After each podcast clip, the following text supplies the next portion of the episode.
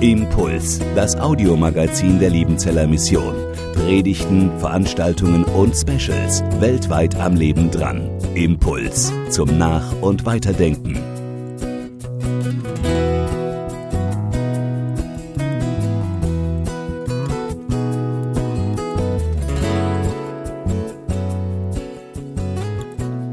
Es gibt Dinge, die sind für uns unverzichtbar im Leben. Und wenn sie ausfallen, dann suchen wir und ja, wir hoffentlich finden dann auch den nötigen und rechtmäßigen Ersatz. Wenn beim Autofahren der Aschenbecher klemmt und wir den nicht aufkriegen oder zukriegen, dann kann das uns egal sein. Da brauchen wir keinen Ersatz. Aber wenn der Reifen unterwegs platzt, dann müssen wir an den Rand fahren und den Ersatzreifen draufschrauben, sonst kommen wir nicht mehr weiter. Sonst bleibt der Wagen stehen. Wenn beim Teenager-Missionstreffen der eine oder die andere krank zu Hause bleiben muss, dann ist es für die Person schade, die nicht dabei sein kann. Aber das tut dem großen Fest keinen Abbruch. Wenn aber entscheidende Jugendreferenten, die für eine Bibelarbeit eingeplant waren, einen Tag vorher absagen müssen, weil sie krank geworden sind, dann muss die Leitung ziemlich schnell handeln und kommt vielleicht sogar etwas ins Schwitzen. Denn da braucht es Ersatz. Das kann nicht einfach ausfallen. Wenn die Minister und Ministerinnen in ihr Amt eingesetzt werden und ihren Eid ablegen, dann gibt es manche, die auf so wahr mir Gott helfe verzichten können, weil sie das nicht brauchen, diese Verbindung zu Gott. Und das wird bei uns nicht als etwas ganz Schlimmes dargestellt, sondern das ist halt so. Man kann auf Gott wohl verzichten. Es gibt ja genügend Ersätze. Wir können das irgendwie schon alleine packen und meistern. In biblischer Zeit war das unvorstellbar, dass man, dass man einfach Gott beiseite legt und sagt, es geht auch ohne. Wenn Gott verloren gegangen ist, dann musste man ihn ersetzen. Da gab es keine Alternative dazu. Als das Großreich Israel 926 vor Christus, also fast vor 3000 Jahren, getrennt wurde in einen Nordreichteil und einen Südreichteil, da gab es für den König im Nordreich Jerobeam ein Problem, nämlich der Tempel das zentrale Heiligtum, das lag in Jerusalem im Südreich. Und er hatte kein Jerusalem in seinem Reich, also musste er für Ersatz suchen. Und er baute gleich zwei Heiligtümer. Eins gar nicht weit weg von Jerusalem, eben an der Südgrenze Bethel. Gab es ja schon als Name Haus Gottes. Passt gut, wenn man da noch mal einen Tempel hinbauen. Und ganz im Norden in Dan, wo die Jordanquellen herauskommen, auch ein guter Ort für eine heilige Stätte. Dort stellte er ebenfalls ein Heiligtum hin mit zwei Ersatzgötter. Was passt am besten? Na, das goldene Kalb, der Stier, den wir doch schon mal hatten, als wir aus Ägypten auszogen. Leute, erinnert euch, das war doch schon mal ein Ersatzgott. Also bauen wir diesem goldenen Kalb gleich zwei Heiligtümer. Ja, damals, als sie aus Ägypten auszogen, suchten sie auch einen Ersatzgott, weil Mose irgendwie nicht mehr zu sehen war. Der ging auf den Berg und jetzt war er wochenlang nicht mehr da. Mose weg und mit Mose dann auch Gottes Reden weg. Irgendwie ist das jetzt mit Gott langsam im Wasser verlaufen, dann brauchen wir einen Ersatzgott. Es geht ja nicht ohne. Dann lasst uns doch einen machen. und sie überredeten Aaron, dass er ihnen ein goldenes Kalb machte, damit sie den Herrn loben und preisen können, damit sie wieder einen Gott haben.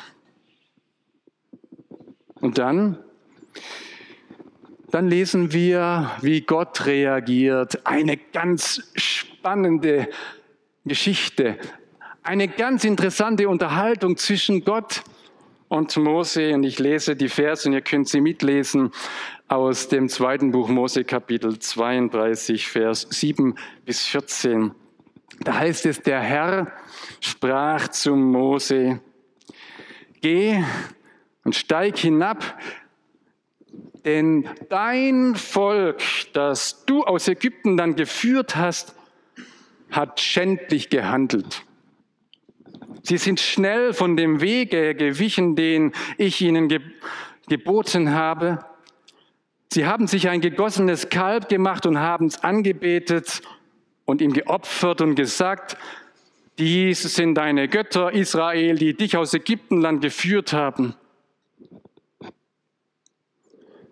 Und der Herr sprach zu Mose, ich habe dies Volk gesehen und siehe, es ist ein halsstarriges Volk.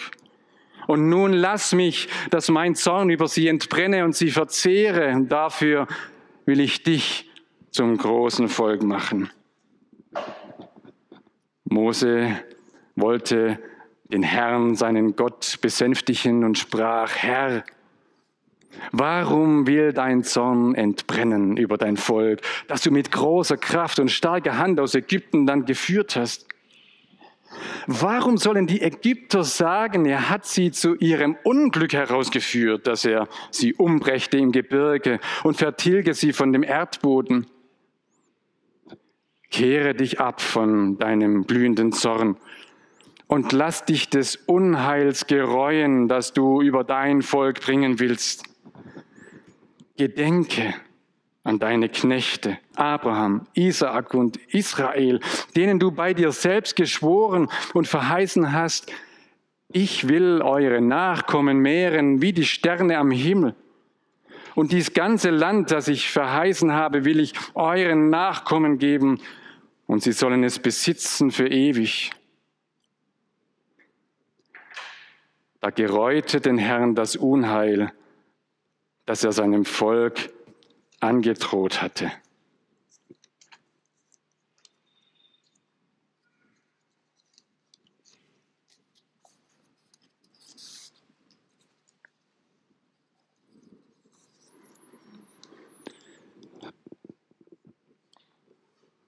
Was für eine Unterhaltung.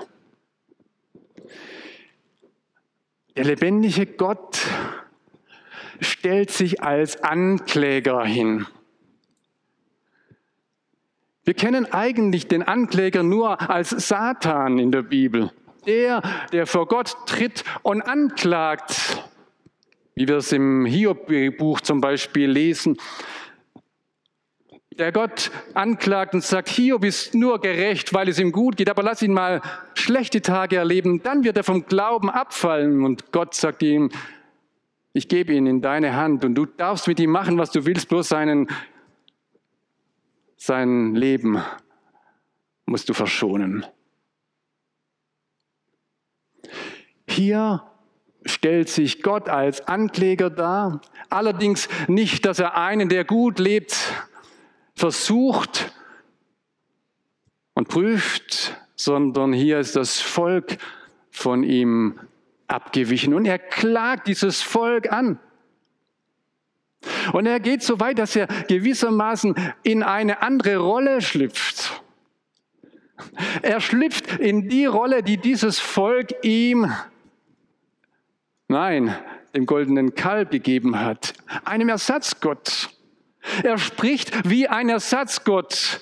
Dein Volk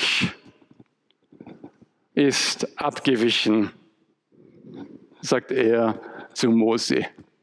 Nicht mehr, so nicht mein Volk, das ist dein Volk. So spricht einer, der keine Verbindung mehr hat zu diesem Volk. Ein Ersatzgott eben. Und er spricht auch nicht als der Souveräne, sondern er sagt Mose, und jetzt lass mich, dass mein Zorn über diesem Volk entbrenne, dass ich einen Schlussstrich mache. Also die Genehmigung musst du mir geben. Ich bin ja nur Ersatz. Er schlüpft in die Rolle, die Gott, nein, die das Volk gewissermaßen dem goldenen Stier gibt. Ersatz. Und dann stellt sich Mose daneben und ergreift das Wort. Das kann er so nicht stehen lassen. Das stimmt nicht, was er gerade hört von diesem Gott. Das muss er korrigieren. Und Mose wird zum Fürsprecher für Gott. Gewaltig, was hier geschieht. Im Psalm 106 wird die Szene noch einmal dargestellt, weil diese Szene so eklatant wichtig ist für die Geschichte Israels. Da heißt es, sie machen ein Kalb am Horeb und beteten das gegossene Bild an. Und was passiert in, in diesem Anbeten? Sie tauschen die Herrlichkeit Gottes. Wörtlich heißt es, sie tauschen ihre Ehre ein gegen das Bild eines Ochsen, der Gras frisst. Sie vergaßen Gott, ihren Heiland, der so große Dinge in Ägypten getan hatte, Wunder im Lande Hams und schreckliche Wunder am Schilfmeer. Und er gedachte, sie zu vertilgen. Wäre nicht Mose gewesen, sein Auserwählter, er trat vor ihn in die Bresche, seinen Grimm abzuwenden, dass er sie nicht verderbe. In dem Moment, wo das Volk Israels sich abgewandt hat vom lebendigen Gott, haben sie ihre Ehre verloren. Haben sie ihre Herrlichkeit verloren, wie Paulus im Römer 3, Vers 23 schreibt. Wir sind allesamt Sünder und ermangeln der Ehre, die wir bei Gott haben sollten. Wir haben das verlassen, was Gott uns gegeben hat, den Zugang zu Gott, die Würdigung, mit ihm auf Augenhöhe zu sein. Sie haben die Ehre verlassen und sich einem gegossenen Bild hingegeben. Und nun sagt Mose, machst du nicht genauso Gott wie sie? Du darfst nicht deine Ehre verlassen, du darfst nicht deine Herrlichkeit aufgeben. Das kann doch nicht sein dass die Völker über dich spotten. Jetzt hat er sie aus Ägypten herausgeführt, um sie in der Wüste zu vertilgen. Das würde deinem Namen Unehre machen. Denn du bist doch der Gott, der treu ist. Du bist doch der Gott, der zuverlässig ist. Du bist doch der Gott, der zu seinem Wort steht. Denk an deine Ehre und denk doch an deine Verheißungen, die du Abraham, Isaac und Jakob gegeben hast. Das sind doch Verheißungen, die bleiben in Ewigkeit. Das Land, die Nachkommen. Du kannst nicht so reagieren. Das ist nicht deine Art. Das bist nicht du. Du bist der Lebendige. Du bist der Treue. Du bist der Barmherzige. Und im Übrigen, es ist dein Volk, sagt Mose, nicht mein Volk. Mose wird zum Fürsprecher. Er sagt, wer Gott ist. Und er ist nicht ein Ersatz, sondern er ist der Lebendige. Bis heute sucht Gott Fürsprecher, die lautstark sagen, wer er ist. Gegen das, was wir wahrnehmen und erleben. Ja, es hat den Anschein, als ob dieser Gott ruhig geworden ist. Anscheinend hat er nichts mehr zu tun. Die Welt steht ja alleine. Und Frieden und sonstiges können wir auch tun und machen. Wir schaffen das alles. Nein, lasst uns Fürsprecher für Gott sein. Wir schaffen es nicht. Sondern du, Gott, bist der, der es allein schafft. Du bist der, der diese Welt nicht loslassen darf. Du bist der, der allein Heil und Rettung für diese Welt bereit hat. Mose wird zum Fürsprecher.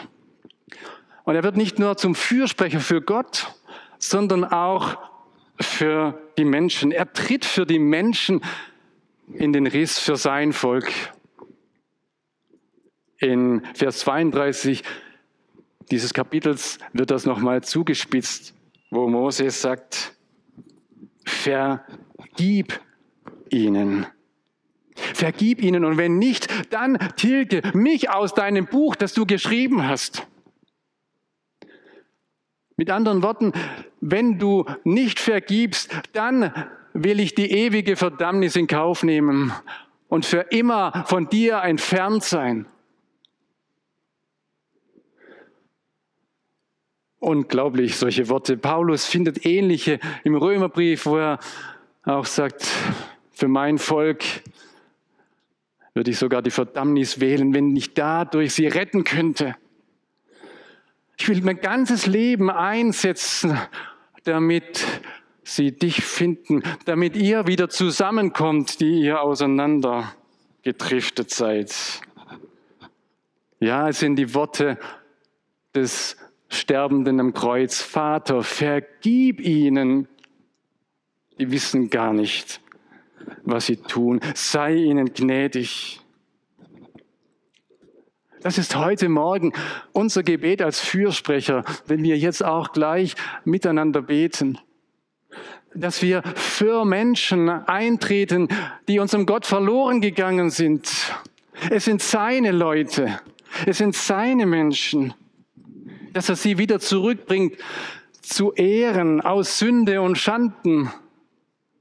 Jesus ist kommen, der Retter aus den Banden. Fürsprecher sein, aber auch für Jesus Christus. Gott hat uns auserwählt, dass wir Jesus Christus vertreten vor den Menschen. Er hat uns seinen Geist gegeben, den Geist der Fürsprache, den Geist des Trostes, dass wir hingehen und Zeugen sind von Jesus Christus, dass wir von ihm sprechen, dass wir ihn lautstark verkünden. Dafür sind unsere Feste da. Das ist der, der eigentliche Grund, weshalb wir hier so viel aufbauen, so viel vorbereiten, um Fürsprecher für Jesus Christus zu sein.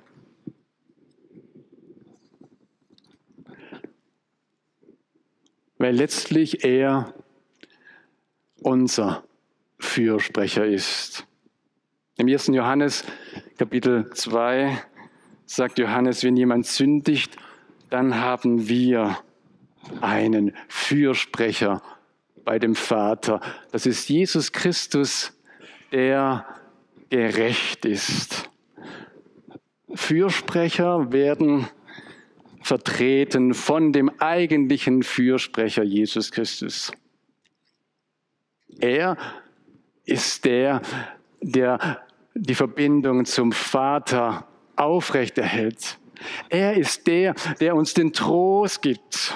Er ist der, der zeigt, Gott hat es gereut, das Unheil. Nein, Gott ist nicht einer, der mal was bereut, was er vorher mal anders gedacht hat, sondern hier geht es darum, dass Gott stringent ist. Er muss das Böse richten, sonst wäre er nicht gerecht. Und gleichzeitig will er aber an seinem Volk festhalten. Und deswegen nimmt er das Gericht selbst in die Hand. Und Jesus Christus stirbt dafür, dass wir gerecht werden.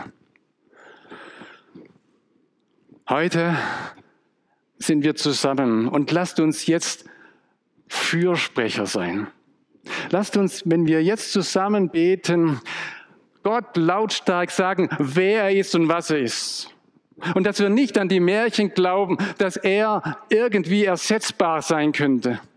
Und dass wir auch nicht daran glauben, dass wir ihn gar nicht mehr brauchen, sondern dass er Anfang und Ziel unseres Lebens in dieser Welt, dieses Universums ist. Lasst uns Fürsprecher sein für Menschen, die ohne Verbindung zu ihm leben. Lasst uns das aufs Herz nehmen und für sie beten und einstehen, dass Gott ihnen begegnet. Lasst uns Fürsprecher für Jesus Christus sein, der unser Ein und alles ist, weil er auch unser Fürsprecher beim Vater ist. Das ist unsere Aufgabe jetzt. Amen. Impuls ist eine Produktion der Liebenzeller Mission. Haben Sie Fragen? Würden Sie gerne mehr wissen?